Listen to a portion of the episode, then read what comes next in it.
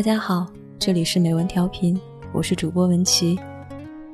今天要和大家分享的文章来自作者一心。若你和曾经的我一样自卑，作为一个显在社交网站上发布照片的人，我曾经深刻的反省，根本原因是不是因为我如今仍然自卑？这也正常，长相差强人意。身材马马虎虎，总有一些自卑的理由。有时候看偶像剧，看别人的高中生活都是风生水起、热烈恣意，我的心底常常愤恨难平，因为纵观我的青春期，简直可以用“灾难”二字来形容。那时候我是个小胖子，经常因此而受到朋友们的调侃，比如我站在窗前忧郁地说：“学习太累，真想跳下去一死了之。”朋友立马接一句：“别别别，别把地球砸穿。”胖意味着我很难买到合适的衣服，你永远不能指望一个常年穿深色运动服的女生能好看到哪里去。胖不说，我还经常生病，一个月里总有好几天的时间要吃药甚至打针。生病带来的不适，给了我一种很消极的暗示。即使窗外的阳光再好，也觉得心头昏暗。所以，我不仅羡慕那些花枝招展、袅袅婷婷的艺术般的女孩，我甚至羡慕一个从不生病、走路矫健的女同学。她看起来永远那么活力满满。除此之外，我还不会唱歌，不会跳舞，不会任何乐器，几乎没有任何特长。所有属于青春少女的光芒，一到我这里就变成了一派暗淡。这样那样的原因让我无比自卑。每次语文老师让同学们上台朗读时，这就是我最恐慌的时间。即使不脱稿，我也能感觉到自己在不停地打哆嗦。台下几十双眼睛，每一道目光都像探测灯，让我的紧张和心虚一览无余。上了大学之后，我参加各种活动，慢慢的克服了自卑，但这却是被逼的。那时候我们班有个认真负责、积极踊跃的团支书，一心为班级的荣誉着想。但凡有什么比赛、竞赛，他总在不打招呼的情况下给我们报上名，以此来逼迫行为散漫的我们去参加比赛。所以我被加入了长跑队，被报名了朗诵比赛、演讲比赛，甚至被迫参加了我最害怕的数学竞赛。每次我要打退堂鼓的时候，他都严肃的批评加温柔的鼓励。硬生生地将我推上战场。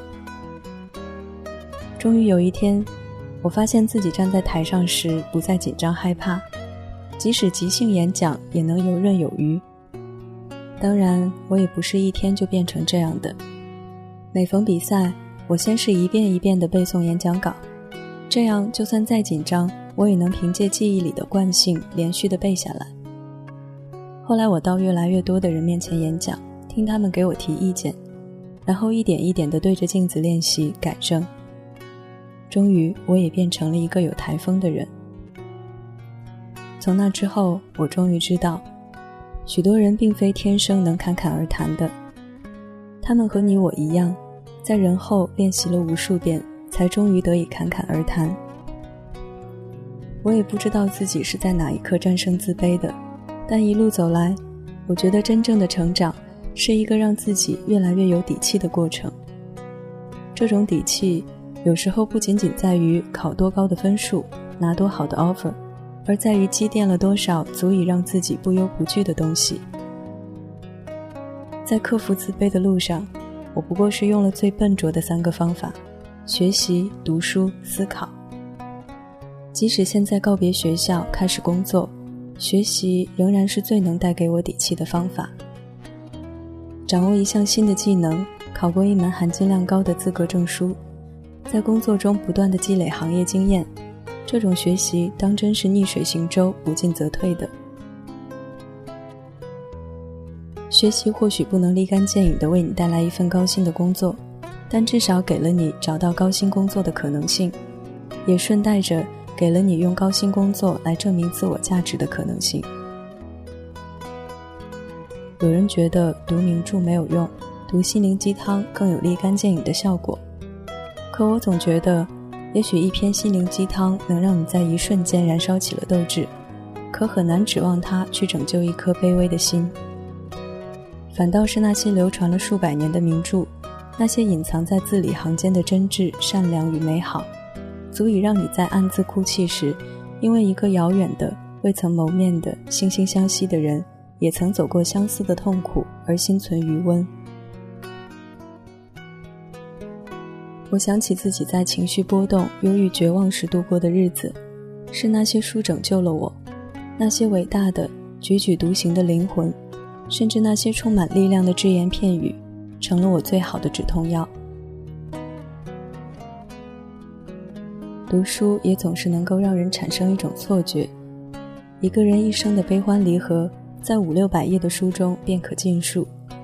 而你以造物主的姿态俯瞰万物时，眼下的痛苦不过是漫长人生河流中一朵最微不足道的浪花。忘了是哪个哲人说过。思考是人与人之间最后的区别尺度。在这个信息爆炸的时代，越来越多的人沉迷于微博上的搞笑动态图和段子，沉迷于一遍遍的刷新朋友圈，查看他人的最新动态，却鲜少有人愿意在人潮拥挤的嘈杂生活里，像古人一样吾日三省吾身。可思考如此重要，它几乎是最深刻的成长方式。他人走过的路只是参照，从自己的跌倒中思考为何会跌倒，才能让自己走得更加顺遂。曾有人发邮件问我：“你是如何变得这么内心强大的？”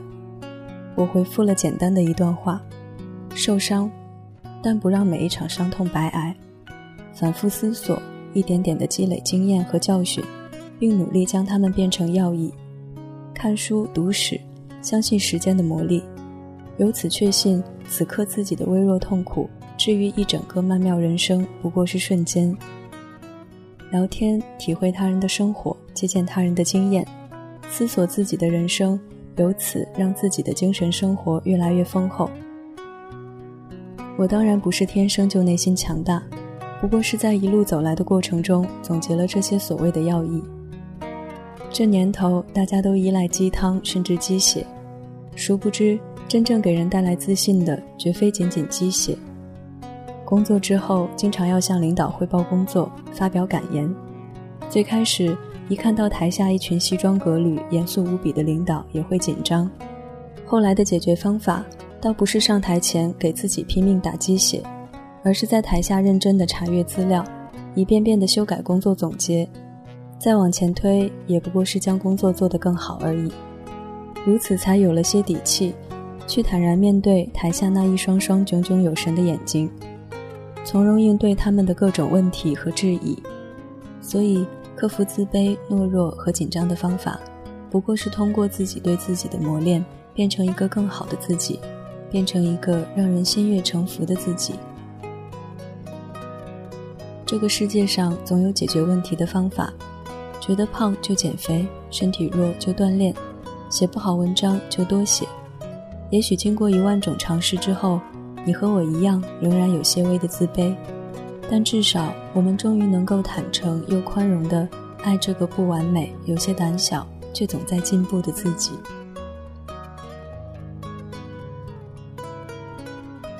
这里是美文调频，我是主播文琪，我们下期节目再见。